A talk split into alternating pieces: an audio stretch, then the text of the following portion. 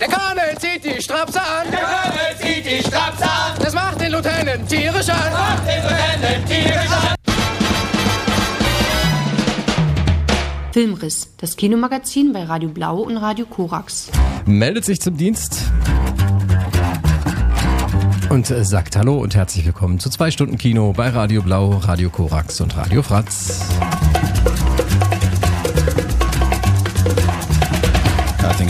Blow this scene. Get everybody in the stuff together. Okay, three, two, one, let's jam. Ja, Oscar-Saison ist mal wieder. Das heißt, die besten Filme laufen an und äh, wir besprechen sie hier bei Filmriss und dazu begrüße ich mir gegenüber den Robert. Hallo Robert. Hallo. Und den Marc. Hi Marc. Hallo. Gleich hören wir noch die Lisa und auch die, der, der, der Dennis wird vorbeikommen. Und an den Regler, wie gewohnt, der Lars.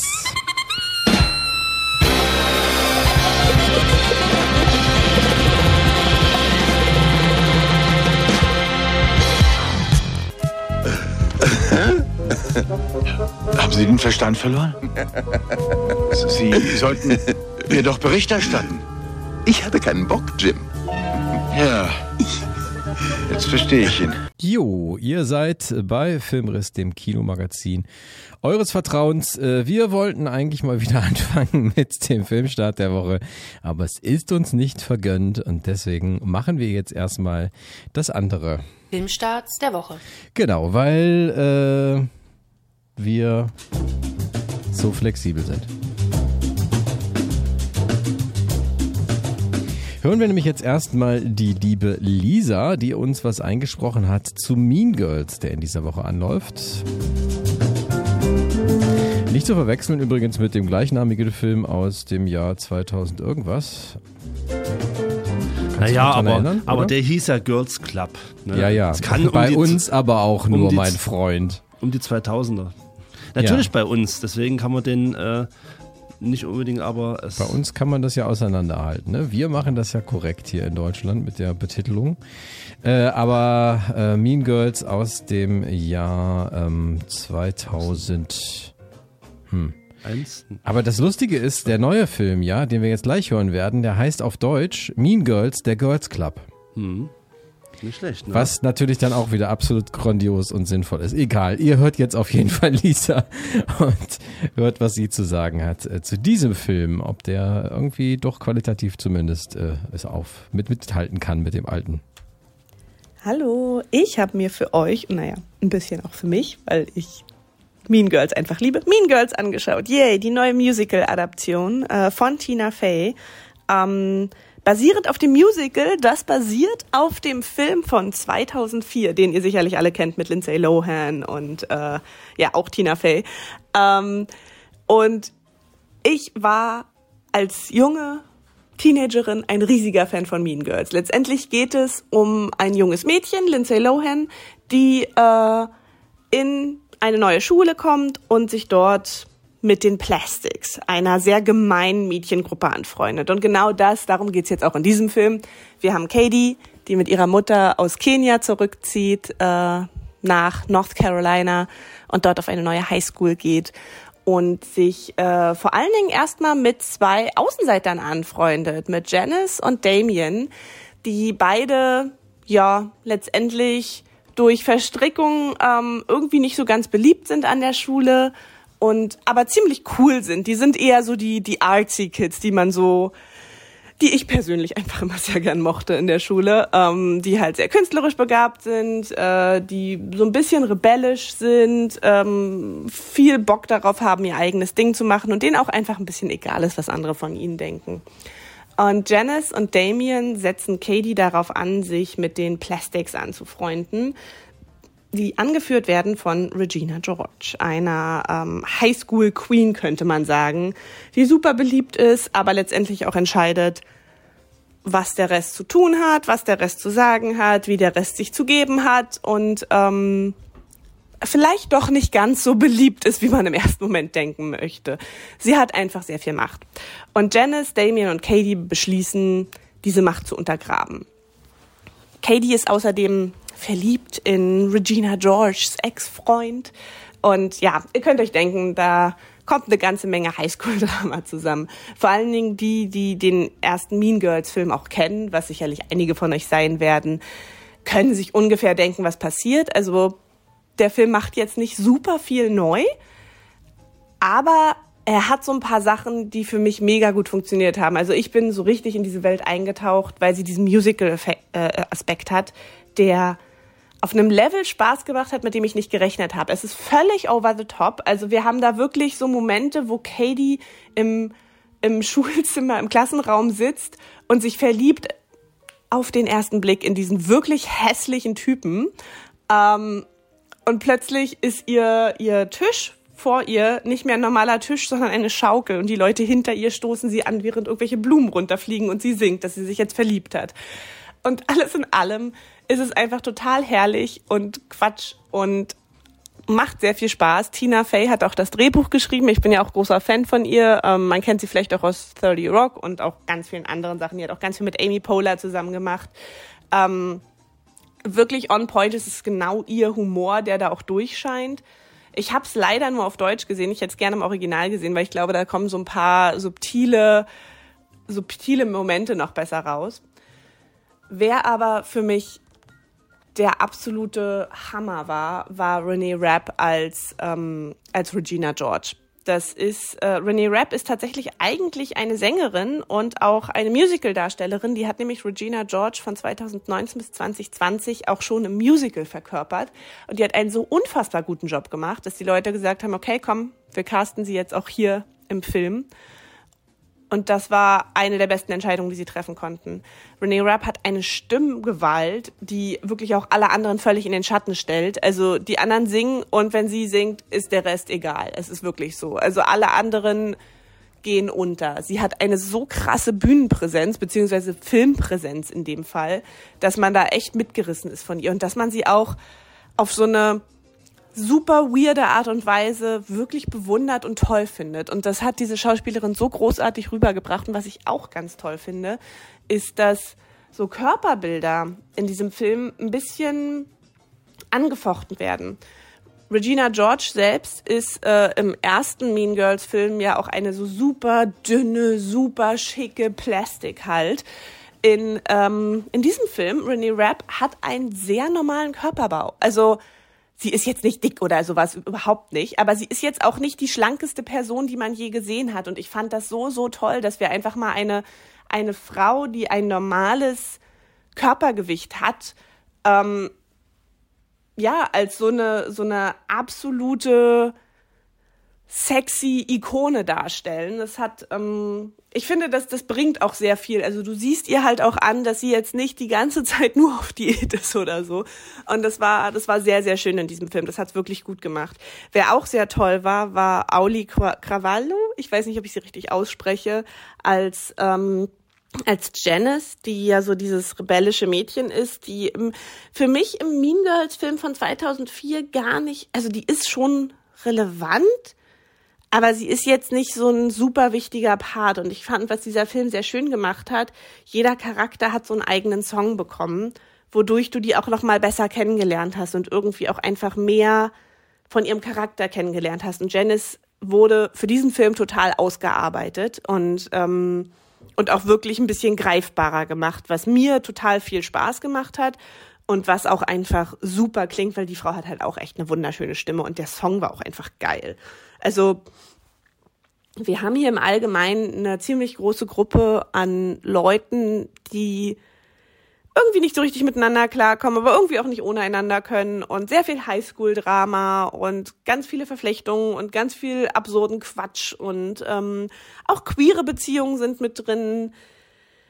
Ich würde jetzt nicht sagen, dass der Film absolutes Gold ist oder einen ganz, ganz großen intellektuellen Anspruch hat. Der macht einfach Spaß. Und wer Bock hat, sich einen Musical-Highschool-Film anzugucken, basierend auf Mean Girls, und wenn man Mean Girls schon immer geliebt hat, dann kann man sich das anschauen. Und ich wünsche euch ganz viel Spaß im Kino. So, jetzt haben wir das aufgeklärt. Ähm, also Mean Girls, eine neue, frische Adaption des bekannten Themas. Mein Name ist Bond.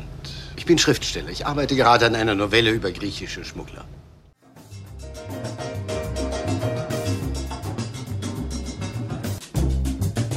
Filmstarts der Woche. Genau, ihr seid bei Filmriss, äh, dem Kinomagazin bei Radio Blau und auch Radio Korax, äh, Radio Fritz, Fratz hört auch mit. Fritz hört uns noch nicht, äh, aber vielleicht ja auch bald.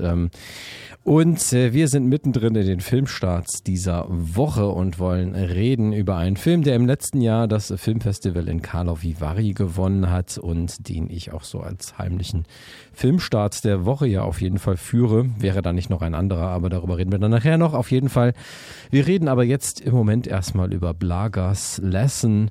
So ist der internationale Film von Uruchite Nablaga einem bulgarischen Film von Stefan Komandarev. Ähm, eine Frage der Würde ist der deutsche Titel bei uns und ja, eine Frage der Würde ist in Bulgarien auch immer eine Frage des Geldes. Ähm, Stefan Komandarev blickt hier wirklich sehr unversöhnlich auf seine Heimat.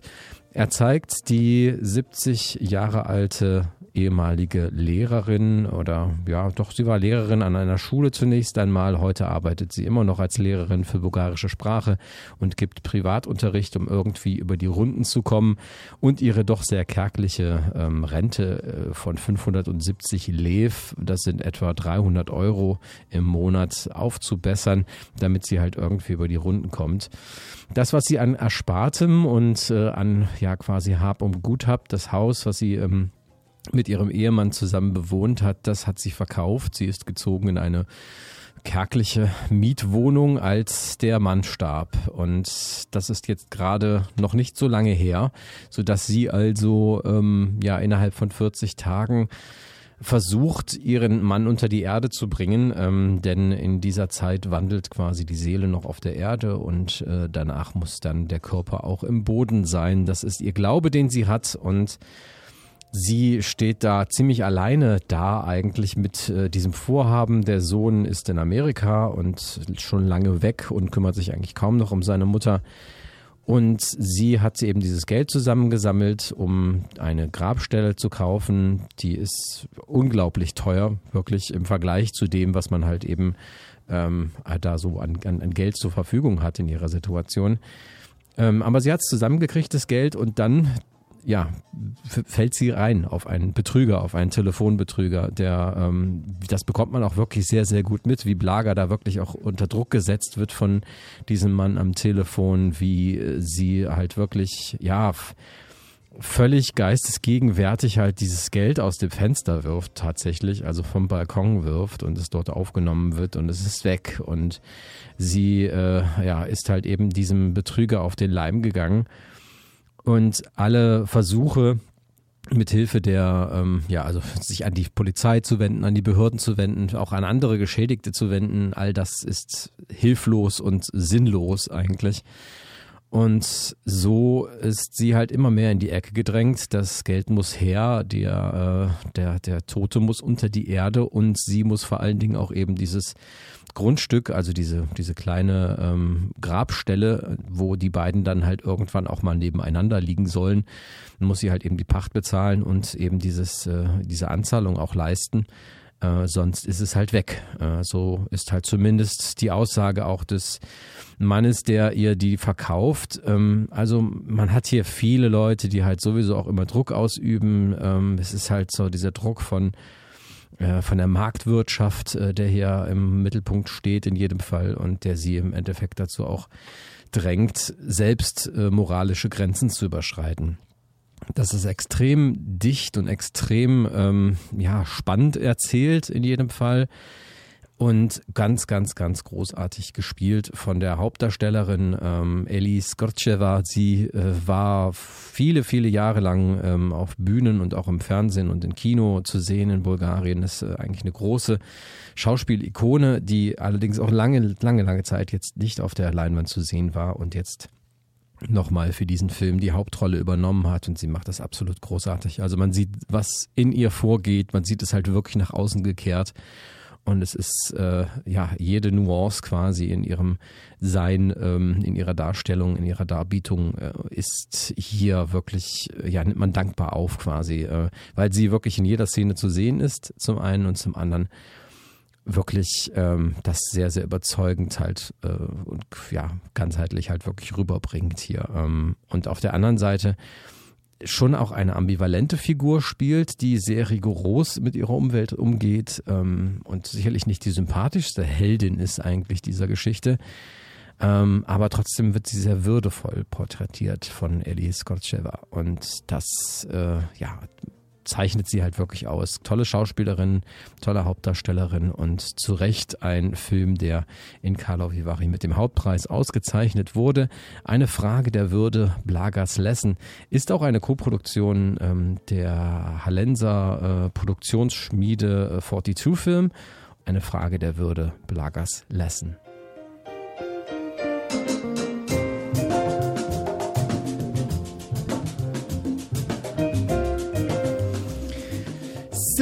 Hallo Dennis. Guten Morgen, Moneypenny. James, warum kommen Sie so spät? Ich bin aus einem Flugzeug gefallen, ohne Fallschirm. Ja, und was ist deine Ausrede? Äh, ich war Mittagessen mit meinem Sohn. Ah, ah, ah.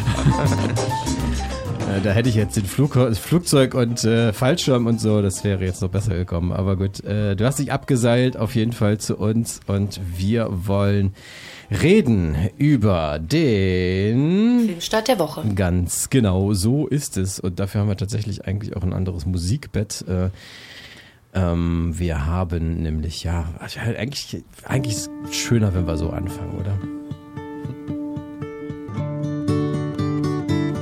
Ja, der unvergleichliche Cat Stevens bringt uns hier ein bisschen in die Stimmung und zurück in die 70er Jahre.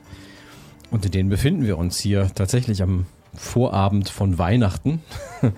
Das ist äh, nur äh, ja das Geheimnis eigentlich des Filmverleihs, warum der Film jetzt nach Weihnachten in die Kinos kommt. Ja, absolut. Wobei es natürlich auch so ein bisschen fast ein, ein Abgesang ist auf, auf Weihnachten, auf das klassische Weihnachten zumindest. Wir wollen reden über The Holdovers, der jetzt im Zuge der Oscarsaison im Januar natürlich bei uns in die Kinos kommt, mit fünf Oscars nominiert und äh, ja, uns zurück katapultiert in die 70er Jahre. Daran, das finde ich ja so schön an diesem Film, wie er auch anfängt, äh, lässt er ja wirklich überhaupt gar keinen Zweifel, weil es ist eine so lange und so wundervolle und so kinomäßige ähm, Eingangssequenz, wo die Kamera über den Campus fährt und die Credits eingeblendet werden, Stück für Stück quasi. Die Musik läuft dazu. Wir haben dieses körnige, äh, grainy, ähm, äh, ja, keine Ahnung, was es ist. Filmimitat oder ja. Material. Ich weiß nicht, ob es auf Originalmaterial ich gefilmt wurde. Ich kann mir das schon gut vorstellen, eigentlich bei Alexander Payne. Ähm, und das versetzt einen direkt halt wirklich auch so, ja, visuell und von der Stimmung und wie alles halt irgendwie gemacht ist, halt eben in diese Zeit zurück. Ne? Ja, absolut. Also nicht nur das Filmmaterial, was das, das Offensichtlichste ist, sondern tatsächlich auch die, ähm, ähm, na, die Inszenierung, wie du es schon beschrieben hast. Also es ist ganz klar an die, ich glaube, die benutzen ja auch die alten Trailer von Universal und so am Anfang. Also es fängt ja ne, also mit dem alten Globus und alles, das kennt man vielleicht noch, wo so ein Modellglobus sich dreht. Also es ist ganz klar, dass so gebürstet werden soll oder so gebürstet sein soll und auch die Eingangsinszenierung lässt einem keine andere, äh, keine andere Wahl und ja, auch wie es dann weitergeht. Also wir sind in, die, in einem Internat in den 70ern, in einem jungen Internat. Das sind nur Jungen, das sind noch nur männliche Lehrer. Äh, und äh, ich glaube, die einzige, einzigen Frauen, die ich da sehe, sind quasi in der Küche. Ja. Oder Sekretärin, mhm. genau. Und äh, ja, ne, wir haben halt die Konstellation, dass es, wie, wie, du gesagt hast, kurz vor Weihnachten ist. Und ähm, ja, anscheinend wie in jedem Jahr ist es so, dass halt einige Schüler dort bleiben müssen aus familiären Gründen. Und in diesem Jahr ähm, ein Lehrer halt, ähm, äh, Hanem, äh, äh, gespielt von ähm, Paul Giamatti, ähm, quasi dieses Jahr die Aufgabe übernommen hat. Paul Giamatti kennt man ähm, vielleicht aus ähm, na, Sideways, den er ja auch mit na, Alexander, Alexander Payne gedreht, gedreht hat. Vor 20 genau. Jahren war das genau. Ja, und mhm. irgendwie sieht man das auch, aber irgendwie nicht und irgendwie schon. Genau, und ähm, ja, Alexander Payne meinte auch, Paul Giamatti sei halt auch seine Wahl für die Besetzung tatsächlich gewesen, also die er im Drehbuch äh, vor Augen gehabt hat. Ähm, genau, der spielt halt Paul Hannem, den Lehrer, der, der die Aufsicht pflegen muss, ein ziemlicher, bärbeißiger, oldschooliger äh, Geschichtslehrer, der äh, eine Schwäche für Whisky hat. Eine Schwäche für Whisky hat, aber vor allem sich es auch nicht nehmen lässt, beispielhaft vor dem letzten Schultag den Leuten alle ihre ähm, durchgefallenen Prüfungen auf den Tisch zu legen, mit denen sie zu den Familien fahren sollen und äh, ja, also man merkt, das ist jetzt irgendwie kein angenehmer äh, Lehrer. Ähm, irgendwann fällt auch der Satz, sie wissen, dass sie alle hassen. Mhm. genau. Und, deswegen ist klar, dass er verdonnert wird eigentlich dazu, hier eben die Weihnachtswache zu übernehmen und äh, diese, diese Kids halt zu betreuen. Ja, also es ist eine Rotation, er muss das nicht jedes Jahr machen. Naja. Also zu, es hat ihn schon irgendwie so ein bisschen zufällig, naja, wie auch immer.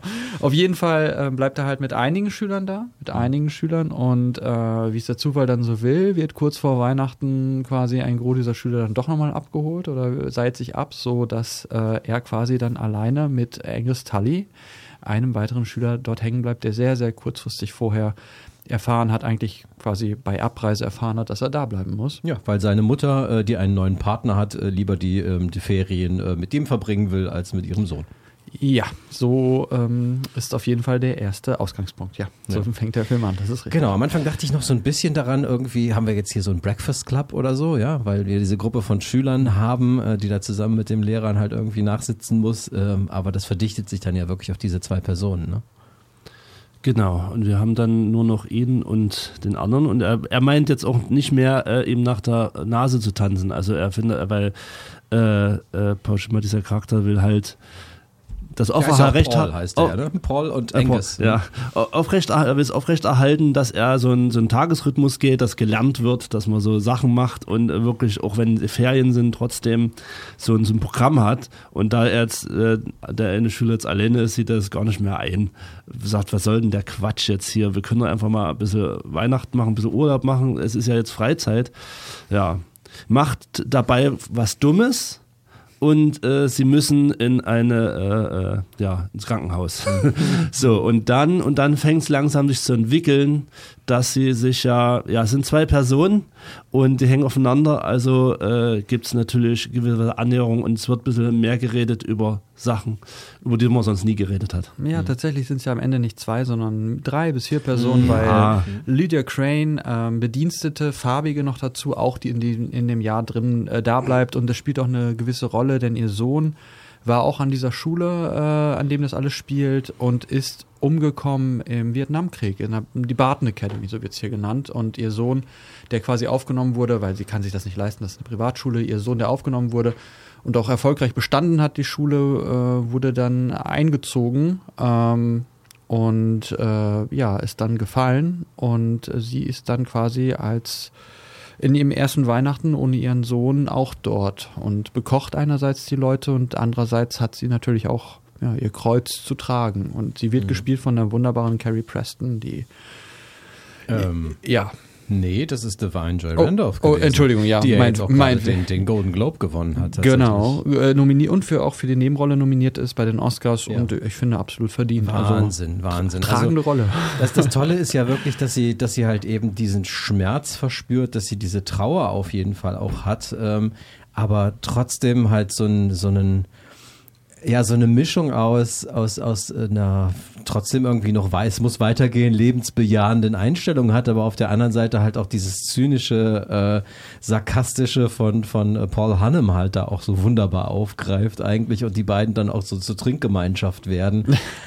Und also diese Konstellation von diesen drei Figuren ist einfach so göttlich, ähm, weil eben hier natürlich auch jede einzelne Figur, nicht nur ähm, sie, sondern auch äh, eben Paul und Angus ihre Päckchen mitzutragen haben. Wir lernen dann so im Laufe der Zeit, des Laufe des Films quasi, was da noch so hintersteckt, äh, warum sie dort gelandet sind, äh, wo sie jetzt gerade sind. Und das erzählt der Film halt ganz mühelos, finde ich, und ganz wundervoll und ja, bewegt sich ja dann nachher sogar noch, ohne jetzt zu viel vorzugreifen oder so, zu einem wundervollen Roadmovie. Ne? Also es geht dann ja auch noch auf Achse.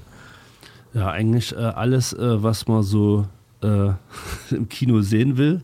Und äh, ich würde noch ganz kurz auf die Machart hinzu, weil er hat ja auch ein anderes Bildformat. Mhm. Also eher äh, das alte äh, 1 zu 1, 6, nicht 4 zu 3, sondern so halb offen, so äh, dass es auch an diese Zeit verortenbar ist. Und ich habe jetzt auch äh, schon recherchiert, es wurde digital gedreht mhm. und alles, dass es so aussieht, weil es äh, auch eine eine Kostenfrage ist, mhm. ähm, wenn man jetzt auf Original drehen würde. Aber der Film sieht wirklich so aus, als wäre der aus der Zeit und, äh, äh und der hat gleich diese Stimmung und braucht sozusagen auch keine Jahreszahl, die eingeblendet wird, weil durch, äh, wie es aussieht und durch die Handlung mhm. weiß man ganz schnell, wann wir hier sind. Mhm. Ähm, besonders mit solchen Hinweisen, da ist jemand in Vietnam gerade gefallen, dann kann man gleich verorten, wann das ist und braucht da keine Sachen.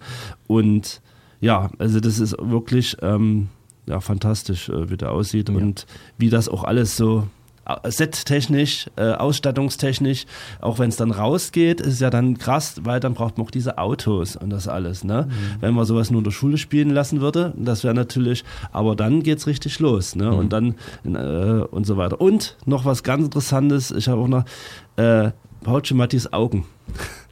Ähm, mhm. Er hat ja ein, ein, ein, ein träges Auge sozusagen, ja. eins, was mhm. eben woanders hinguckt und der Schauspieler hat das nicht in Wirklichkeit. Mhm. Das hat mich immer sehr irritiert, weil ich, ich kenne den ja immer aus allen und, ich, weil, und jetzt habe ich mal geguckt und er hat im Interview gesagt, er verrät das nicht, ist ein Geheimnis. Aber wenn man im Abspann mal richtig durch, sich durchliest, könnte man drauf kommen. Mhm. ja, aber ja, also okay. klar, diese, diese, äh, den Aufwand, der hier betrieben wurde, und du sagst ja schon, ähm, dass das Budget wird dann jetzt auch nicht so groß gewesen sein, aufgrund der Tatsache ja auch, dass der letzte Film, den äh, Alexander Payne gemacht hatte, 2017 schon war, also auch schon wieder vier Jahre oder sechs Jahre her ist vielmehr. Und ähm, mit äh, Downsizing äh, hat er damals einen ziemlich aufwendigen Film äh, vorgelegt, äh, der dann aber auch nicht so gut abgeschnitten hatte an den Kinokassen. Und ja, was ich halt einfach so liebe und warum ich so glücklich bin eigentlich, als ich jetzt hörte, dass wieder ein neuer Film von ihm kommen würde und tatsächlich dann auch bestätigt wurde irgendwie in meinem Glück, ist halt eben, dass Alexander Payne so ein, ein wundervoll humanistischer Regisseur ist, also der all die Schwächen äh, und Unzulänglichkeiten der Spezies Mensch äh, halt so wundervoll auf den Punkt bringt und eigentlich auch immer Figuren hat, die nicht so hundertprozentig liebenswert und, und ähm, ja, weiß ich nicht, positiv besetzt sind. Wir haben den grantigen Rentner about, in About Schmidt, Warren Schmidt, ne, gespielt von Jack Nicholson. Wir hatten den äh, überforderten Vater in The Descendants oder den nichtsnutzigen Sohn eines alkoholkranken Vaters in Nebraska. Aber trotzdem ähm, gibt es zwar schon immer eine Läuterung in diesem Film, die erfahren, die machen halt eine Reise quasi auch hin ähm, dazu, bessere Menschen zu werden, aber es ist halt nie aufgesetzt, es ist halt nie irgendwie vordergründig erzählt, finde ich. Und auch hier ist es wieder so schön dezent. Ähm, auch, auch bei Sideways äh, gibt es ja keine wirkliche Versöhnung eigentlich äh, der Figur von, von Paul Giamatti. Und mit dem hat er ja sowieso hier den perfekten Protagonisten, den perfekten Hauptdarsteller gefunden. Die haben ja schon wirklich ganz wundervoll in Sideways zusammengearbeitet und ja, man merkt halt auch wirklich, dass diese Figur Paul Hannem wirklich ihm auf den Leib geschrieben ist. Ne?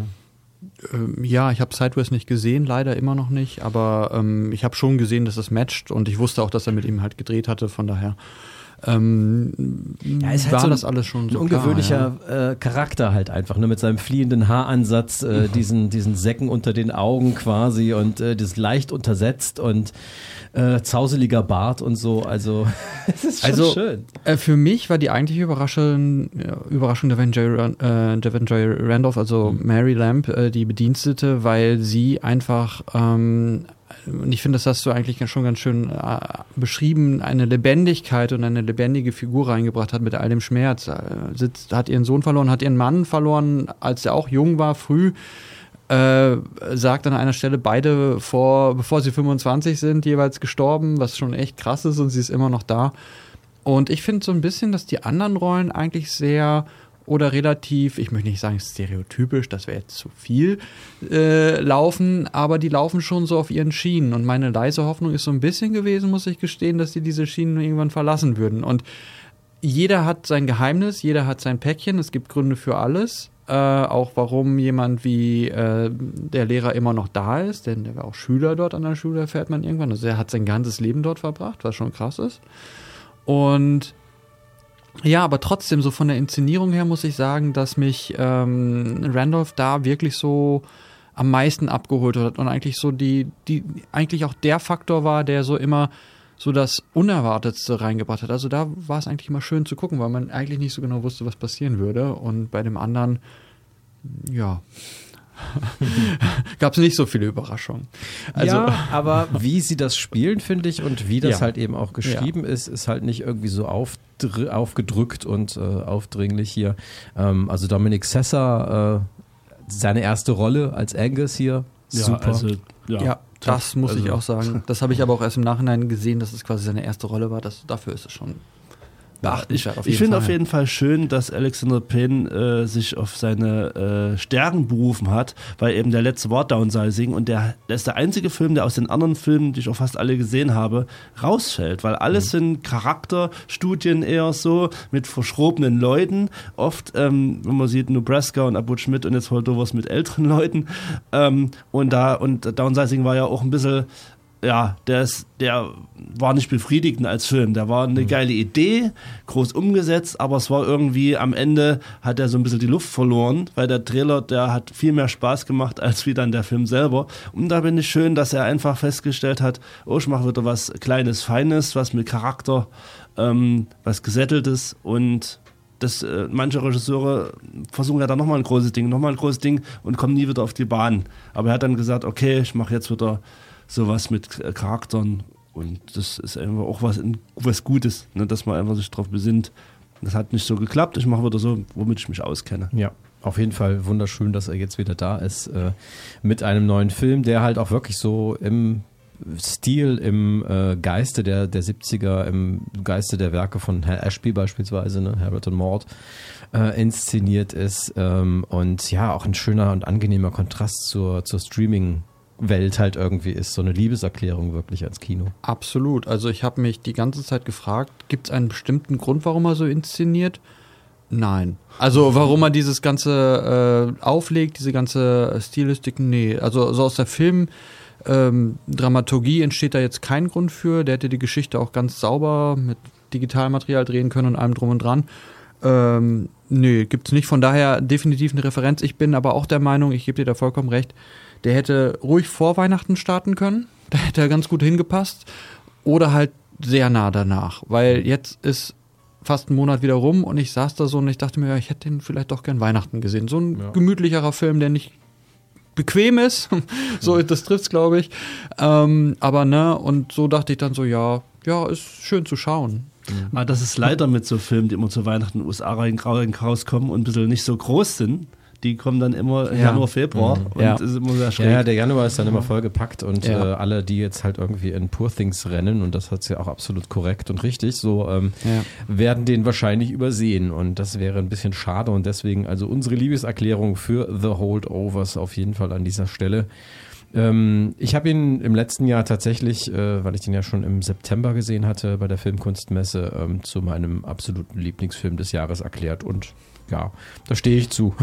Äh, Wie äh, Hiro so schön sagt, ja, hoffentlich erinnern wir uns dann im Dezember auch wieder daran, dass dieser Film im Januar gestartet ist. Ähm, das hoffe ich auch. Ich hoffe mal, dass er bleibt und ich glaube schon, dass er auch viel Potenzial hat zu bleiben, in jedem Fall. The Holdovers. Äh, mit einem auch ganz tollen Soundtrack, natürlich sehr zeitgemäß.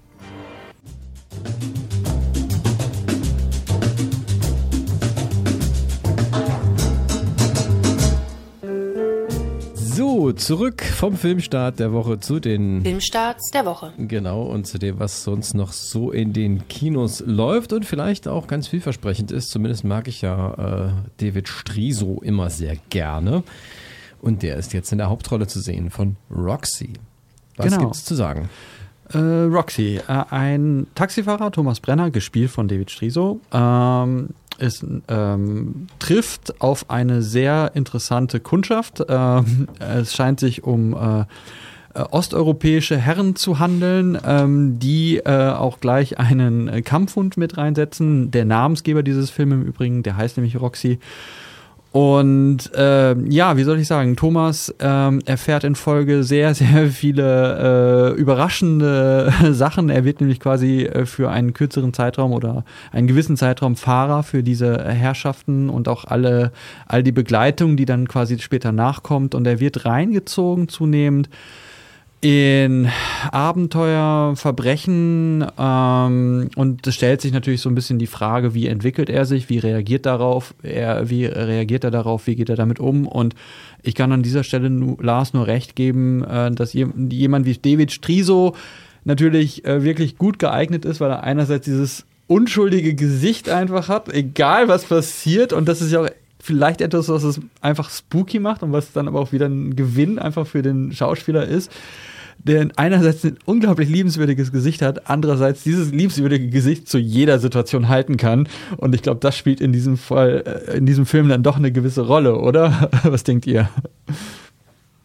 Ja, sein Gesicht äh, spricht Bände. Es ist ja auch so ein Charakter, der erstmal auch ähm, erklärt, wie er so lebt, wie er seine, sein Alltag äh, ist. Er ist ein kleiner Perfektionist. Er hat so gewisse äh, Regeln mit Sauberkeit, so Sachen oder so ein interessant eben so eine kleine Meise mit so einem kleinen Brettchen mit so Würfeln, die, die, äh, die sechs Würfeln, wo eine sechs oben ist, wo immer mal würfelt, so lange bis überall eine sechs ist und so. Und hat eben, ist schon ein Charakter, der hat gewisse Züge, gewisse Sachen und er irgendwie auch ist bedacht, unsichtbar zu sein. Er ist ja aus dem Osten irgendwann mit seiner Mutti hergezogen vor Jahren und eigentlich äh, nimmt er eigentlich so richtig am Leben gar nicht teil, sein ganzes Leben.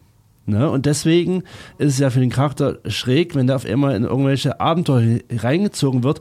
Und ich habe mir dann festgestellt, dass, er, dass da irgendwas äh, ist, was schön ist oder was eben, wo er sagt, Mensch, das ist ja was Neues, was Unbekanntes, ist ja gar nicht schlecht und sich da so reinziehen lässt auch und überhaupt nicht sich wehrt oder einfach das auch akzeptiert, weil er einfach feststellt, ist schon schön, oder? Ne? Ja, und äh, zunächst ist er ja auch gar nicht so richtig involviert, er weiß ja gar nicht, was sie so machen und wird er gut bezahlt für die Dinge, also er kann sich wahrscheinlich denken. Sehr gut bezahlt. Dass, ja. Und genau, also er verliert halt seine Unschuld nicht. Er macht halt Sachen und ja, wird dann ja irgendwann Zeuge und merkt dann, was so passiert. Und das bringt ihn aber auch nicht wirklich davon ab, jetzt da wegzurennen oder so, weil es geht ihm ja anscheinend gut. Und ja. ja. Es gibt so eine Szene, da sagt einer der anderen Protagonisten, weißt du, was ich an den mag, Thomas? Du sagst nie nein, du sagst immer ja. Und auch äh, was das Gesichtslesen angeht, muss ich sagen, egal was dieser Thomas sieht, egal was David Strisus sieht, er hat eigentlich immer das gleiche Gesicht auf und ich habe es ja schon kurz erwähnt, das ist ja durchaus auch eine, eine, ein Gewinn oder eine Spannung, wenn man etwas nicht so Schönes vielleicht sieht und trotzdem dieses schöne Gesicht und dieses unschuldige Gesicht auffällt. Ich fand es aber auch ganz gut, was du gesagt hast, Marc. Äh, er wird tatsächlich äh, reingezogen und er begleitet, er wird quasi gar nicht in eine Position gebracht, dass er wirklich handelt, also lange Zeit zumindest, und das ist tatsächlich vielleicht interessant, was die Idee dieses Films angeht und die Dramaturgie, ähm, sondern er begleitet das ständig und er kann sich quasi so einen Eindruck machen. Und auch das, was, was Robert gesagt hat, ist ganz richtig. Er ist grundsätzlich ein Charakter, der verschwinden will.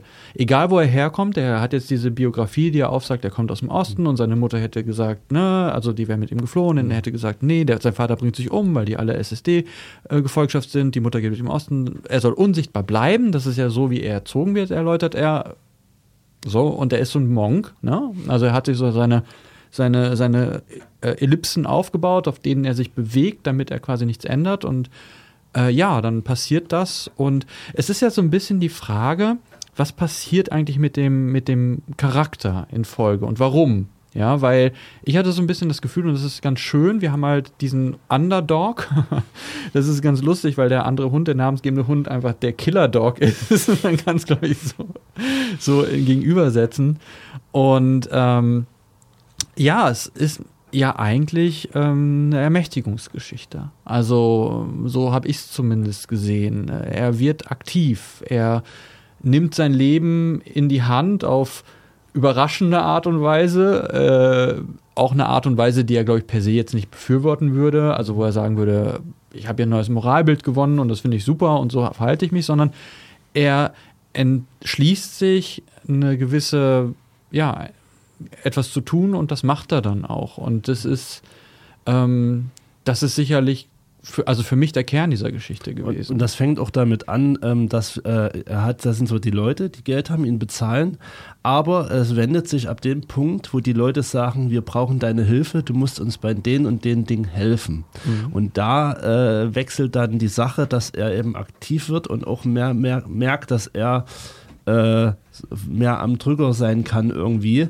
Ähm, aber was ganz subtil ist, also jetzt nicht so, dass er jetzt hier irgendeinen großen Macker raushängen lässt oder so. Nee, ja, nur ganz leicht und er merkt so ein bisschen, und deshalb haben wir auch immer ihn als Off-Kommentar sprechen, wo man schon so erzählt, wie er seine Gefühlswelt oder dass man so einen Einblick hat.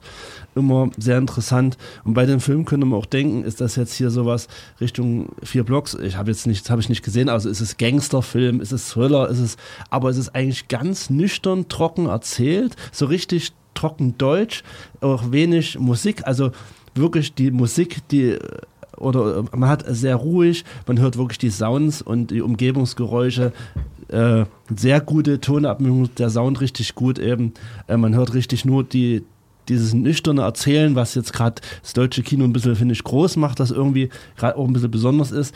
Und, und da, das ist noch schräger, weil das so nüchtern und neutral alles ist, so wie, wie ein ganz nüchterner Film. Und dann passieren schräge, krasse Sachen, wo man, wo man erstmal äh, ich sage nur eins, ich will nicht so viel erzählen, aber es wird auf einmal, auf einmal in diesen Film geschossen. Und da der Film ein bisschen so, so nüchtern war, ist das so speziell besonders, weil das erwartet man da nicht. Weil bis jetzt, bis dahin dachte man, ja, es ist halt nüchtern erzählte Story und ja, dann wirkt das authentischer, realistischer, wenn dann auch so was auf einmal passiert, so Sachen. Ja. Ich würde noch was zu dem Charakter sagen, zu dem Thomas, weil ich glaube, diese Selbstermächtigung, dieses Selbstbewusstwerden kommt auch nicht so, dass er das aktiv irgendwie überlegt oder so, sondern er rutscht ja da rein und die Dinge passieren halt und er, ich glaube, er, er, testet oder testet seine Grenzen dann aus und merkt halt, dass er immer weitergehen kann und hat die irgendwie in der Hand und dass sie eben abhängig sind von ihm. Und ich glaube, das gefällt ihm, aber ich weiß gar nicht, ob er es aktiv so merkt. Also dann gegen ja. Ende schon, glaube ich. Ja, auf Kommentar ja. redet er drüber, ja. über Macht und sowas. Ja. Also, also ist dann, also wenn es, wenn der Off-Kommentar nicht da wäre, wird uns vielleicht nicht so mitbekommen, aber da immer über seine Gefühlswelt berichtet, ja ist es da ein bisschen eindeutiger. Ich finde es ganz interessant. Also vielleicht nur kurz. Ähm, es ist schon ein verschrobener Film. Ich glaube, das sollten wir den Zuhörern, Zuhörern an dieser Stelle noch mitgeben. Äh, das ist schon auch lustig. Also es handelt sich um so eine kleine Krimi-Komödie-Drama und die Leute haben nicht umsonst so viel Geld, wie man sich vielleicht denken kann. Also und vielleicht reicht das an dieser Stelle auch.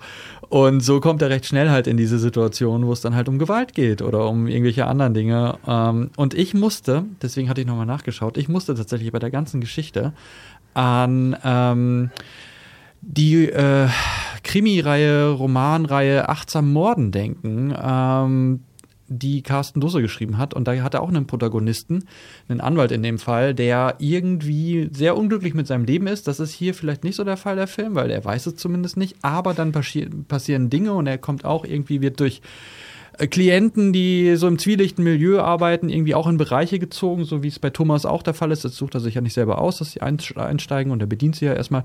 Und die Entwicklung ist ganz ähnlich. Dieser äh, Anwalt in achtsam Morden entwickelt sich dann ganz ähnlich. Und so muss, so habe ich halt, das habe ich halt bei, bei, bei Thomas dann die ganze Zeit wieder gesehen, bei David Striese, bei der Charakterentwicklung.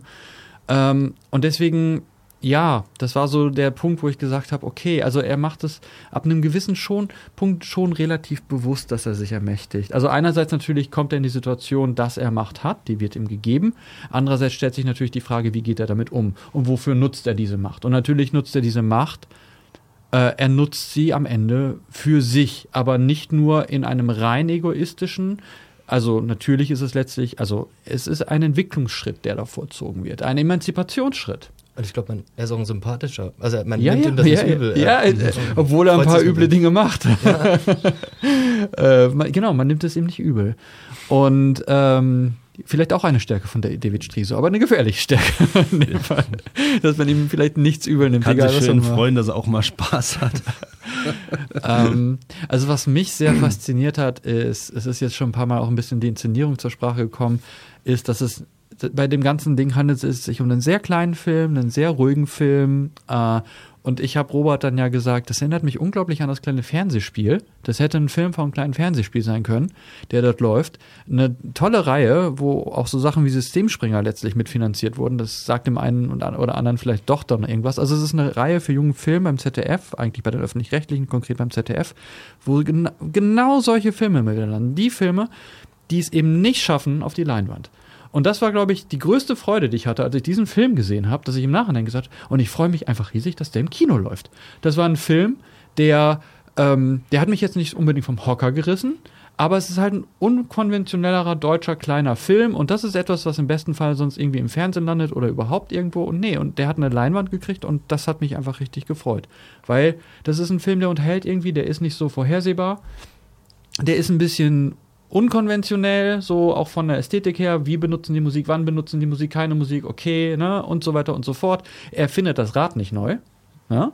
aber ja, man kann den echt gut schauen. Also ich, und ich freue mich, dass ich den, die Leute ins Kino schicken kann dafür. Ja, schön, dass der Film eine, Leinwand gefunden hat. Also Roxy ab dieser Woche im Kino. Es gibt also mal wieder, ja, Genre-Kino, deutsches Genre-Kino. Das war spannendes Thriller-Kino auf der Leinwand zu erleben. Danke euch.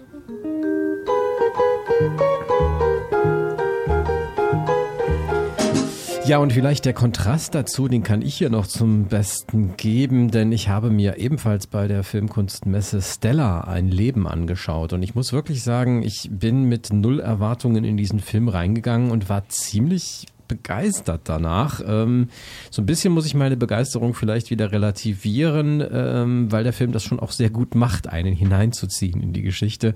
Und das ist zu großen Teilen halt wirklich auch seiner Hauptdarstellerin zu ver, äh, verdanken in jedem Fall. Denn es ist die Geschichte von Stella Goldschlag. Ähm, sie, wie wir sie kennenlernen, äh, ist es hier ähm, 1940. Sie ist 18 Jahre alt, träumt von der großen Karriere als Jazzsängerin am Broadway. Wir sehen sie am Anfang auch auf der Bühne und ähm, ja, sie ist da mit ihrem Ensemble zusammen dann auch äh, hinter der Bühne und feiert und sie haben wirklich große Hoffnungen nach Hollywood zu gehen, aber dann äh, ja kommt alles anders, denn wir befinden uns eben im Jahr 1940 und Stella ist Jüdin. Sie will sich ausleben und nicht verstecken. Ähm, ihre Eltern äh, ja, halten sich zurück, ähm, sind eigentlich meistens eher zu Hause und äh, suchen dann auch irgendwann ein Versteck, um wo sie untertauchen können. Aber Stella will raus und will, will halt eben ihr Leben leben und landet dann auch prompt natürlich in Gefangenschaft der Nazis.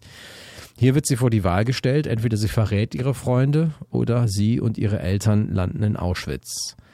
Es beginnt hier eine sehr moralisch höchst brisante Karriere, in Anführungszeichen, ähm, die viele auch mit dem Namen Stella Goldschlag in Verbindung bringen werden. Es gab dann ja auch einen großen Prozess im Nachgang quasi, ähm, wo sie auch zur Rede gestellt wurde, wo sie halt auch für ihre Taten verantwortlich gemacht wurde dieser Teil ist auch das, was den zweiten, die zweite Hälfte oder sagen wir mal so das letzte Drittel eigentlich des Films vor allen Dingen bestimmt. Ähm, die ersten beiden Akte sind sehr, sehr spannend inszeniert, sehr gut inszeniert, muss ich sagen, hier von Kilian Riedhof, der mit Gladbeck äh, auch schon einen sehr überzeugenden Fernsehfilm über die Geiselnahme damals ähm, und die mediale Ausschlachtung gedreht hatte. Sehr spannend inszeniert, großes Kino, muss man wirklich sagen. Toll ähm, für die Leinwand auch gemacht in jedem Fall.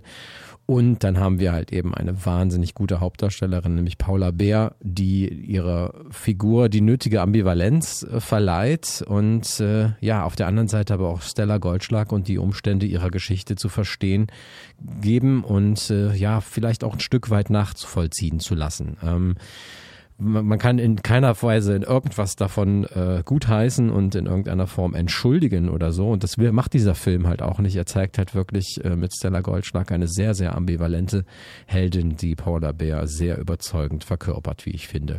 Janis Niewöhner an ihrer Seite. Ähm, die Eltern werden gespielt von Katja Riemann und Lukas Miko, sind allerdings auch nur relativ klein besetzt hier. Ähm, vor allen Dingen haben wir eigentlich wirklich in jeder Szene Paula Bär und eine tolle Ausstattung auch. Ähm, man wird also wirklich auch sehr gut in diese Zeit zurücktransportiert. Ein nicht unwichtiger Film, möchte ich mal sagen, gerade auch ähm, zur derzeitigen äh, Zeit natürlich, äh, wo wir es mit Antisemitismus an allen Ecken zu tun haben. Ähm, und dieser Film dann doch auch mal eine andere Geschichte und eine andere Perspektive aufmacht, in jedem Fall, als das, was bisher zu sehen war im Kino. Stella, ein Leben, also durchaus eine Empfehlung von meiner Seite. Und äh, der andere große deutsche Film in dieser Woche.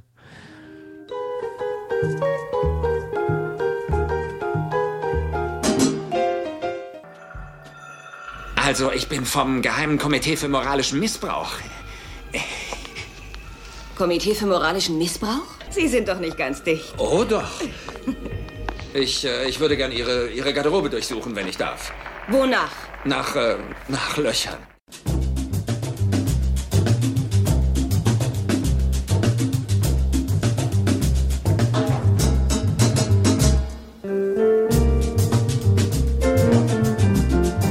Ja, ihr seid immer noch bei Filmriss, dem Kinomagazin. Wir sind mittendrin hier in den Filmstarts der Woche. Genau und reden über einen Film, der im letzten Jahr auf äh, dem Doc Leipzig, dem Dokumentar- und auch ja Animationsfilmfestival, seine Premiere gefeiert hat. Da gab es zum ersten Mal auch eine goldene Taube für den langen Animationsfilm. Und äh, mit 100 Minuten ist dieser Film tatsächlich, ja, Spielfilm reif quasi. Ähm, lief auch beim Festival d'Animation d'Annecy, also das wichtigste Animationsfilmfestival der Welt eigentlich in Frankreich, in Annecy und eben auch beim Dokumentarfilmfestival ähm, hier in Leipzig. Und ja, es ist ja auch eine, eine gute Gratwanderung, ähm, die das Doc Leipzig ja auch schon seit vielen Jahren pflegt und auch so ein bisschen eigentlich nach vorne gebracht hat, des Anima-Docs, also des animierten Dokumentarfilms.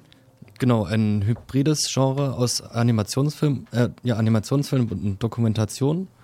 Und hierbei geht es um den Film Johnny and Me, eine Zeitreise mit John Hartfield. Dabei, der Film handelt eben vom Grafiker ähm, John Hartfield, der bürgerlich eigentlich Helmut Herzfeld hieß, aber aufgrund seiner Ablehnung des, der deutschen Kriegstreiberei seinen Namen änderte in John Hartfield. Ähm, um den Film kurz einzuordnen oder die Person, er wurde 1891 geboren, ist 1968 gestorben und war Grafiker, Illustrator, gilt als Erfinder der politischen Fotomontage. Er trat 1918 in die KPD ein und hatte berühmte Bekannte oder berühmte Freunde, zum Beispiel Bertolt Brecht oder Kurt Tucholsky, war ein Pionier der, Pionier der Dada-Bewegung in Berlin mit George Groß ja, im Dritten Reich wurde er schnell zum Staatsfeind, weil er eben ähm, ja, Fotomontagen anfertigte, die äh, versuchten, die, ähm, das, was die Nazis vorhatten, eben zu visualisieren und um die Menschen aufzuklären. Floh dann nach Prag und arbeitete dort als Illustrator, konnte seine Kunst dort auch einige Zeit ausstellen, aber die Tschechoslowakei ähm, wurde dann durch die Nazis unter Druck gesetzt und, und so wurden seine Werke auch dort verboten. Er floh nach London. Da war das Engagement gegen Nazis ja ziemlich hoch angesehen, aber die wollten auch keine Kommunisten dort sehen. Und deshalb hat es, hatte er es dort auch nicht leicht. Dann kam er nach dem Krieg 1950, 1950 nach Deutschland zurück und lebte bis 1956 auch in Leipzig konnte hier aber auch nicht wirklich Frieden finden und wurde auch nicht in die SED aufgenommen. Er hat es nochmal versucht. Genau, das war erstmal ganz kurz zu John Hartfield.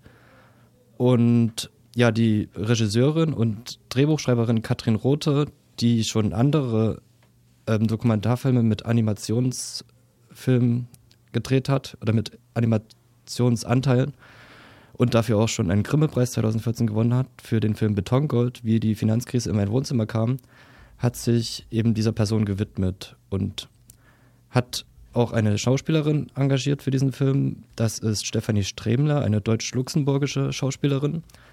Und die Stimme von John Hartfield übernimmt Manuel Harder. Ja, sie spielt die Grafikerin Stefanie, die sich in einer Lebenskrise befindet, denn sie sieht keinen Sinn mehr in ihrer Arbeit. Sie arbeitet in einer Werbeagentur und gestaltet Buchcover, Werbe, da, Werbe ähm, und fühlt sich auch nicht frei in ihrer Arbeit. Sie geht, redet davon im konkreten Beispiel, es soll ein Buchcover gestaltet werden für ein Buch einer Autorin, die über das Thema ähm, Kinderarbeit in Afrika schreibt, wo Kinder auf einem Schrottplatz nach seltenen Erden und Metallen in Elektroschrott suchen. Und für das Cover sollte sie unbedingt ein weißes Kind mit blonden Haaren ähm, illustrieren. Und das war gegen ihre Überzeugung, aber sie musste es trotzdem machen. Und kündigt darauf ihren Job und nimmt sich eine Auszeit und geht dann auf eine Ausstellung und sieht dann die Werke von John Hartfield und ist auch total fasziniert und wird in einen Strudel oder durch einen Tunnel ähm, kommt sie dann in eine Werkstatt und fängt an, sich ihren Johnny zu basteln. Ähm, ja, sie schneidet ihn aus und arbeitet mit Schere, ähm, Cuttermesser, Papier, Pappe und baut sich eben eine Puppe zusammen, die dann auch zum Leben erweckt. Und ja, das ist, glaube ich, auch das Besondere an diesem Film. Es ist eine Dokumentation, die vom Wirken, vom Werk des, der, des John Hartfield handelt und mit seiner Kunstform eben auch darstellt. Und die Kunst von John Hartfield wird nochmal in eine andere Kunstform transformiert durch die Animation, was ich ziemlich gelungen finde, denn so kann man ziemlich gut an der Zeitreise teilnehmen.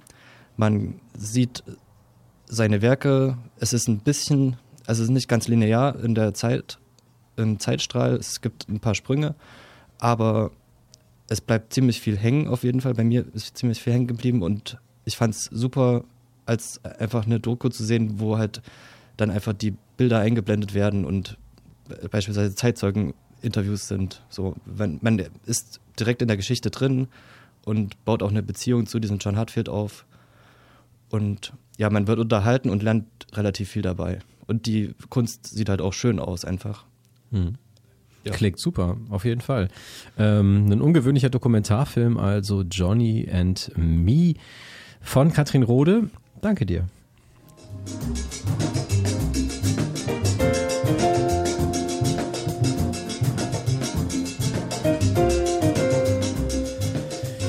Ja, und dann hätten wir noch einen Thriller, ähm, einen amerikanischen Thriller von Neil Burger. Und ähm, der hat ja schon diverse irgendwie Genrefilme gemacht, Neil Burger.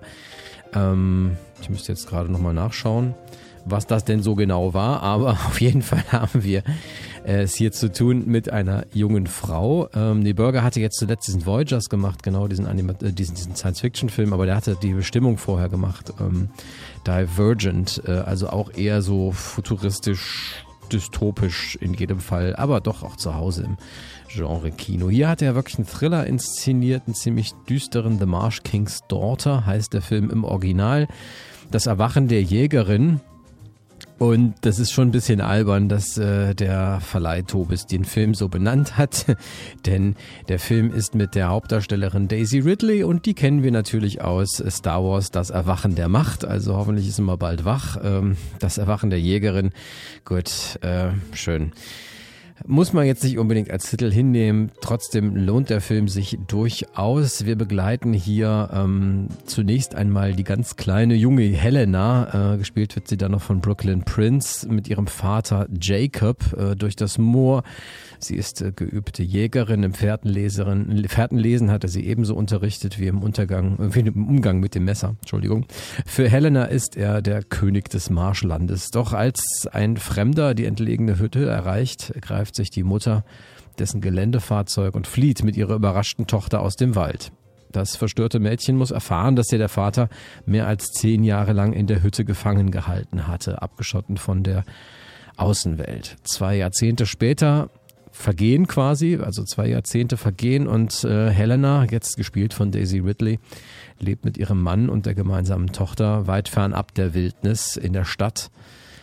Und da wird ihr Vater aus dem Gefängnis äh, ja, befreit quasi. Er flieht mit einem Mal, durchdringt die Vergangenheit, die Helena all die Jahre zu verdrängen versucht hatte, ihr neues Leben und weckt auch schlafende Instinkte in ihr. Ähm, und dieses ambivalente Verhältnis zwischen Helena und ihrem Vater steht eigentlich im Mittelpunkt des Films. Er war für sie halt wirklich immer so der König und die, ähm, das Verhältnis zu der Mutter ist auch nach der Flucht dann zerrüttet und ähm, so ist er eigentlich auch der einzige, den sie noch hat, so der, der sie verbindet mit dem früheren Leben, was ja auch viel Gutes hatte in jedem Fall äh, nämlich diese Zeit, die sie dort halt eben gemeinsam im Wald verbracht haben und völlig zurückgeworfen waren auf sich und auf die Natur.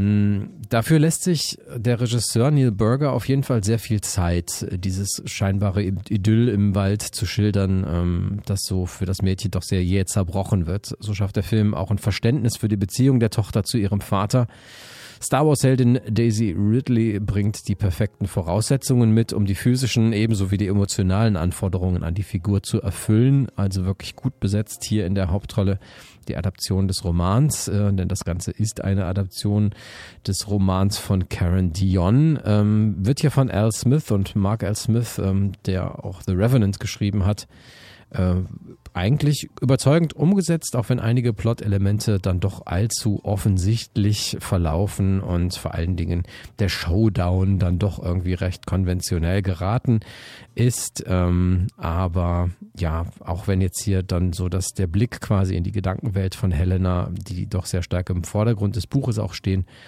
zurückweichen muss, natürlich in der filmischen Form, macht das ähm, Daisy Ridley wirklich sehr gut durch ihr Schauspiel.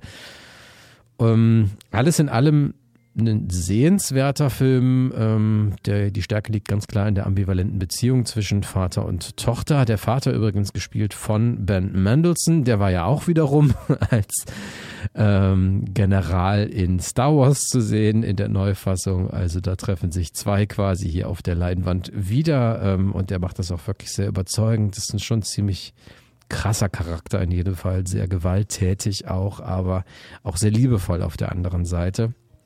Schon eine interessante, ambivalente Figur auch und ein interessantes Verhältnis hier zwischen Vater und Tochter. Das Erwachen der Macht kann man sich angucken, auf jeden Fall ist spannend inszeniert. Ähm, wie gesagt, leider hier und da ein bisschen unzulänglich in der Inszenierung und dann doch irgendwo ein bisschen konventionell ähm, geraten, aber durchaus sehenswert. Das Erwachen der Jägerin ab dieser Woche zu sehen.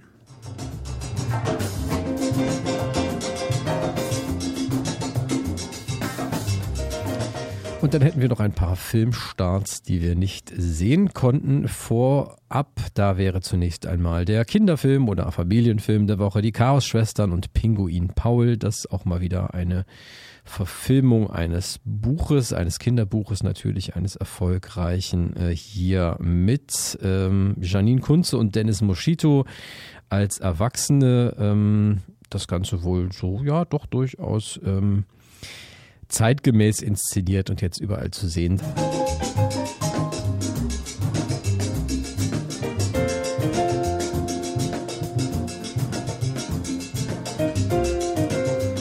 Und dann hätten wir noch Plastic Fantastic, da haben wir eben schon drüber gesprochen, ein Dokumentarfilm über Plastik quasi und die ganze Plastikmisere, die damit irgendwie zusammenhängt, Umweltverschmutzung und äh, Herstellung und Ressourcenknappheit und überhaupt und alles. Ähm, Plastic Fantastic, ein Dokumentarfilm, der jetzt zu sehen ist im Kino. Und einen deutschen Horrorfilm haben wir tatsächlich in dieser Woche, der klein anläuft, ähm, aber auch zu sehen ist bei uns im Regina Palast. Und zwar ist das Home Sweet Home von Thomas Sieben. Der hatte vorher auch schon ein paar ähm, Horrorfilme inszeniert, auch für Netflix. Ähm, hier also Nilam Farouk, die tolle wirklich gut ist. Äh, die spielt hier die Hauptrolle. Ähm, die mag ich eigentlich sehr gerne. Vielversprechend, Justus von Donani in einer Nebenrolle zu sehen. Hm. 83 Minuten kurz, eigentlich auch nicht zu lang für einen guten Horrorfilm. Naja, schauen wir mal. Vielleicht werden wir das Ganze dann noch besprechen, wenn er auf DVD und Blu-ray erscheint. Home Sweet Home, also auf jeden Fall auch ab dieser Woche im Kino. So, und damit würde ich sagen, verschnaufen wir nochmal einen ganz kurzen Moment äh, mit Musik aus dem Soundtrack zu The Holdovers. Und gleich hören wir uns dann wieder hier zu einer kleinen Sofaecke. Und das ist die Musik, die der DJ ähm, Lord Kitchen schon mal ganz gerne auflegt in äh, dieser Gegend, in der wir hier unterwegs sind.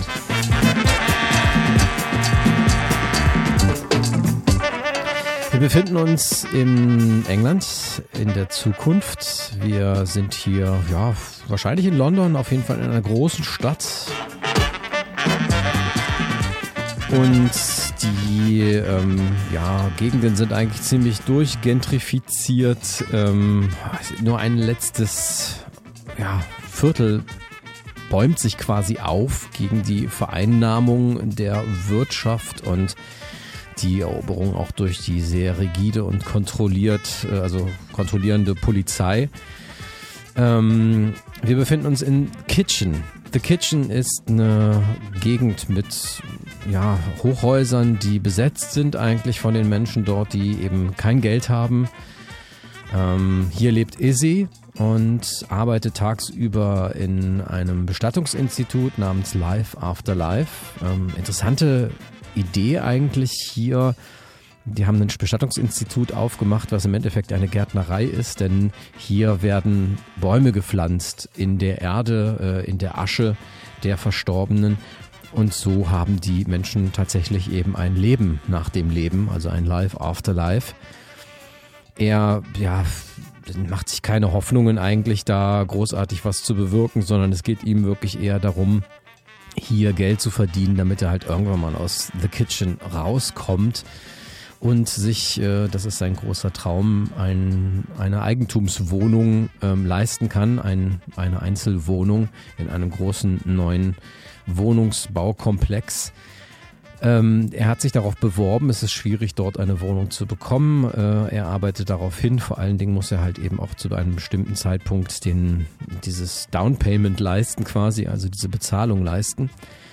Und ähm, er hat eigentlich so diesen festen Plan, da rauszukommen, bis er dann den zwölfjährigen Benji kennenlernt. Er beobachtet einen der Gedenkgottesdienste, er strummert da so ein bisschen rum und er sieht halt eben den zwölfjährigen Benji, der gerade seine Mutter beerdigt, ähm, sich von seiner Mutter verabschiedet, aber auch unfähig ist, nicht imstande ist eigentlich etwas zu sagen zu ihrem Abschied. Ähm, so groß ist die Trauer. Benji steht alleine für sich da, äh, denn er hat zwar von seiner Mutter erfahren, dass sein Vater wohl in dieser Gegend The Kitchen lebt. Ähm, er selbst lebt mit seiner Mutter in besser gestellten Viertel eigentlich. Ähm, und sein Vater soll wohl irgendwie im Kitchen leben und dort arbeiten. Ähm, mehr weiß er allerdings auch nicht und deswegen macht er sich eines Nachts dann auf und ja, wandert eben in diese Gegend äh, mit dem Fahrrad, äh, was, was, was ihm seine Mutter noch hinterlassen hatte, zu seinem Geburtstag geschenkt hatte. Ist er also da unterwegs auf den Straßen von The Kitchen und taucht ein in diese Welt und taucht ein vor allen Dingen zunächst einmal auch in die Unterwelt eigentlich. Er findet ein Zuhause und kommt unter bei einem, ähm, bei einer Gruppe von Widerständigen, ähm, die regelmäßig, und das sehen wir auch in einer sehr äh, äh, gut inszenierten Sequenz, auch die Autos, also diese Lieferwagen dort überfallen, die ähm, Essenslieferungen durch die Stadt fahren und das Auto halt quasi kapern, um äh, die Menschen dort im Viertel auch mit Essen zu versorgen. Und er äh, gerät quasi in diese Kreise hinein. Ähm, trifft aber auch Izzy wieder, den er ja bereits eben in dem Bestattungsunternehmen getroffen hatte. Und Izzy ähm, ja, fühlt sich verantwortlich für ihn und nimmt ihn auf tatsächlich. Diese Beziehung zwischen den beiden ist eine sehr interessante, weil Izzy eigentlich gar nicht diese Vaterrolle übernehmen will. Er will da eigentlich nur raus, ein totaler Einzelgänger und äh, will sich auch wirklich fernhalten eigentlich von jeglichem äh, ja, jeglicher Chance oder Gefahr eigentlich einer Festnahme und Problemen mit der, mit der sehr, sehr, sehr, sehr, sehr, sehr, sehr rigide, auch agierenden Polizei eben in diesem Viertel. Ähm, und deswegen hält er sich eigentlich eher von den, von den, unter der Unterwelt fest, äh, fern und versucht halt auch irgendwie Benji da rauszuholen aus äh, diesen Kreisen und kümmert sich eben fortan um ihn. Aber dieses Verhältnis zwischen den beiden ist, hat eine schöne Ambivalenz, weil es immer wieder so ein Touch and Go eigentlich ist. Benji sich natürlich sehnt nach einer Vaterfigur und Izzy eigentlich gar nicht in diese Rolle des Vaters hinein will. Wirklich interessante Konstellation in einer sehr interessanten futuristischen Dystopie die wir hier sehen, ähm, das ist schon ziemlich schlüssig inszeniert, auch äh, wirklich toll gefilmt in diesem Viertel. Äh, das sind wirklich so Hoch Hochausschluchten mit Innenhöfen und die ganze Zeit hat man halt eben diese Musik des äh, Lord Kitchen, des DJs, äh, die halt alles dort beschallt und auch so ein Stück weit immer wieder die ähm, die Revolution quasi ausruft und natürlich warnen die Menschen sich halt auch eben, wenn mal wieder eine Police Raid halt äh, ansteht, wenn die Polizei mal wieder eindringt in dieses Viertel und dort ähm, versucht die Menschen halt rauszuholen, die eben widerrechtlich dieses Viertel besetzt haben. Ähm, Also schon echt eine schlüssige äh, soziale Zukunftsperspektive, die natürlich auch ganz klar angelehnt ist an die Police Riots in Großbritannien, vor allen Dingen in den 80er Jahren, wo äh, die illegalen Raves mit sehr, sehr harter Hand und sehr, sehr brutal halt ähm, aufgelöst wurden. Die Thatcher-Ära natürlich klar, wo die Polizei massiv durch, durchgegriffen hat. Ähm, und dieses Trauma ist immer noch da in der britischen Bevölkerung ähm, und das wird hier auch mit verarbeitet in diesem Film. Inszeniert hat ihn Daniel Kaluuya, der ähm, damit der Horrorsatire Get Out von Jordan Peele ja seinen Durchbruch gefeiert hat und ganz grandios da in der Hauptrolle aufgetreten ist und auch in Judas and the Black Messiah ähm, absolut überzeugend war und den Oscar gewonnen hat als bester Nebendarsteller. Da hat man schon ein bisschen gesehen bei der Oscarverleihung, dass er also auch ein sehr gläubiger Mensch ist. Das spielt hier durchaus auch immer mal wieder eine Rolle. Ähm, ist nicht unwichtig, gerade eben auch was diese Trauersequenzen anbetrifft. Aber jetzt auch nicht zu aufdringlich. Ähm, in Black Panther war er ja auch zu sehen als Schauspieler und hier, wie gesagt, hat er also tatsächlich zum ersten Mal sein äh, einen Film selbst inszeniert, gemeinsam mit äh, Kipwe Tavares. Ähm, der schon einige Kurzfilme vorher inszeniert hatte und hier halt eben die Regie übernommen hat, gemeinsam mit Daniel Kaluuya. Und das wirklich sehr überzeugend, ähm, auch toll gespielt in den Hauptrollen. Ähm, wir haben auf der einen Seite Kano, ähm, Kane Robinson in der Hauptrolle des Izzy. Den könnte man beispielsweise kennen ähm, aus als als ja Popstar zum einen, aber äh, er hat auch in der Serie gespielt. Top Boy heißt die, ähm, die wohl in Großbritannien sehr, sehr erfolgreich und beliebt ist. Ähm, und spielt ja auch sehr überzeugend, wie ich finde, die Hauptrolle. Und auf der anderen Seite haben wir als Benji ähm, Jebediah Bannerman, der also noch ganz frisch und jung vor der Kamera steht hier, aber das auch sehr überzeugend verkörpert, also wirklich überzeugend verkörpert, nicht aufgesetzt oder so. Und das ist ja auch durchaus auch ein ähm, äh, ja, ein Vorteil oder eine, ja, eine äh, Sache, die die Schauspielführung in jedem Fall auch ausmacht. Also was die Regie anbetrifft. Ähm, also echt ein sehenswerter Film, finde ich, mit starken Bildern auch und einer wirklich überzeugenden, schlüssigen Zukunftsvision. Es ist jetzt nicht der ganz große Wurf, es ist vielleicht ein bisschen nachvollziehbar und sicherlich auch schon mal gesehen, inszeniert, muss ich sagen, also was die, was die Handlung anbetrifft, aber toll gespielt in den Hauptrollen und überzeugend äh, umgesetzt. Also The Kitchen, echt eine Empfehlung, gibt es jetzt bei Netflix seit dem 19. Januar, also noch ganz frisch und mal eine sehr angenehme andere Zukunftsvision, äh, vor allen Dingen eine britische, das hat mich auch sehr begeistert, halt eben hier sowohl was die Dialekte anbetrifft, als auch eben was die Art des Films, dieses sozialrealistische, ähm, das hat schon sehr viel Britisches auch und sehr viel vom britischen Kino, so wie wir es kennen. The Kitchen, also jetzt zu sehen bei Netflix. Kann man sich wirklich angucken. Daniel Kaluuyas Regiedebüt also. Und äh, ja, wir haben noch etwas anderes für euch in der Sofaecke, was wir euch ins Herz legen wollen. Und zwar hat Lars von Trier die Serie Geister fortgesetzt. Ähm, da gibt es jetzt eine Gesamtbox, die erschienen ist. Äh, The Kingdom natürlich, klar, so hieß ja die Serie im Original. Hat es ursprünglich ja auf zwei Staffeln gebracht. Riget oder Riget vielmehr äh, war der Originaltitel. Äh, The Kingdom war der internationale Titel. Geister, so hieß die Serie dann bei uns, lief ja bei Arte damals und ist auch bei Arthouse dann als DVD und äh, ja später dann auch als Blu-ray-Box erschienen. Jetzt gibt es ähm, eine Fortsetzung im Jahr 22, also gut äh, 20 Jahre, nee, ja, 30 Jahre fast später, 94 war das da damals, hat also Lars von Trier eine Fortsetzung inszeniert und jetzt gibt es alle drei ähm, zusammen in einer Box mit einigen Extras auch, ähm, Audiokommentar beispielsweise, aber auch einige Hintergrunddokus ähm, und Geister Exodus ist jetzt erschienen bei Playon und gibt es auch gleich zu gewinnen und zwar Champagne for my real friends and real pain for my sham friends. Cheers. Cheers. Cheers.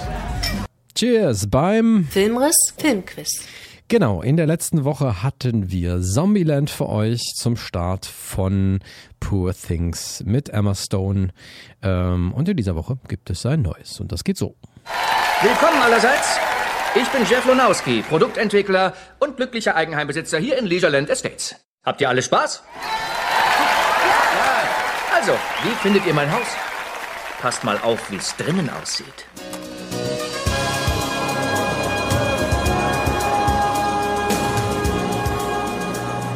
Jeff, du kannst doch nicht immer Gäste einladen, ohne mir Bescheid zu sagen. Ich Bin gerade erst ins Entspannungsbad gestiegen, nach so einem hektischen Tag. Zuerst hatte ich eine Tennisstunde und dann eine Massage. Nice. Und nach einem kleinen Gourmet-Lunch mit den Mädels, naja, wir konnten uns nicht beherrschen und sind auf einen Sprung in das neue Loger-Juweliergeschäft. Oh, Loger? Das wird mal wieder nicht billig. Ich war ganz brav. Nur ein neues Diamantarmband. Nur ein Diamantarmband, das klingt so gar nicht nach dir. Du hast recht, eine Kollektion reiße ich ungern auseinander. Deshalb habe ich noch passende Ohrringe und die passende Diamantkette. Wie viel, Laura? Ach, Jeff, Sie stehen mir doch so gut. Ich sagte, wie viel? 83 Dollar. 83 Dollar? Bist du wahnsinnig? Das ist unser Haushaltsgeld für ganze zwei Monate. Ja, wenn ihr wisst, was das war, dann schickt uns eine Mail an folgende Adresse. Schreiben an filmriss@popculture.de. Und zu gewinnen gibt es in dieser Woche unter anderem Freikarten zu Mean Girls, der ja von der lieben Lisa sehr empfohlen wurde. Sehr schön. Und damit sind wir tatsächlich auch schon hier. Filmriss, das Kinomagazin bei Radio Blau und Radio Korax. Bei der Abspannmusik. Äh, Radio Fratz müssen wir dann auch irgendwie mit reinkriegen in diese Abspannmusik auf jeden Fall, ähm, denn da sind wir ja jetzt auch regelmäßig zu hören.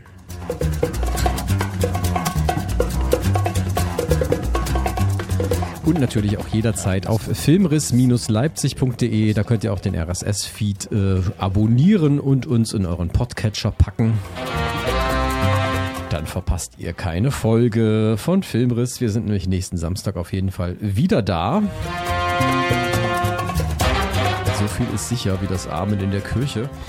Und äh, ich bedanke mich ganz herzlich bei Marc, dass du da warst. Ja, danke auch. Und auch bei Robert. Danke dir. Tschüss. Der Dennis ist auch schon wieder unterwegs. Shoutout und Grüße an alle und wir sagen Tschüss, bis zum nächsten Mal.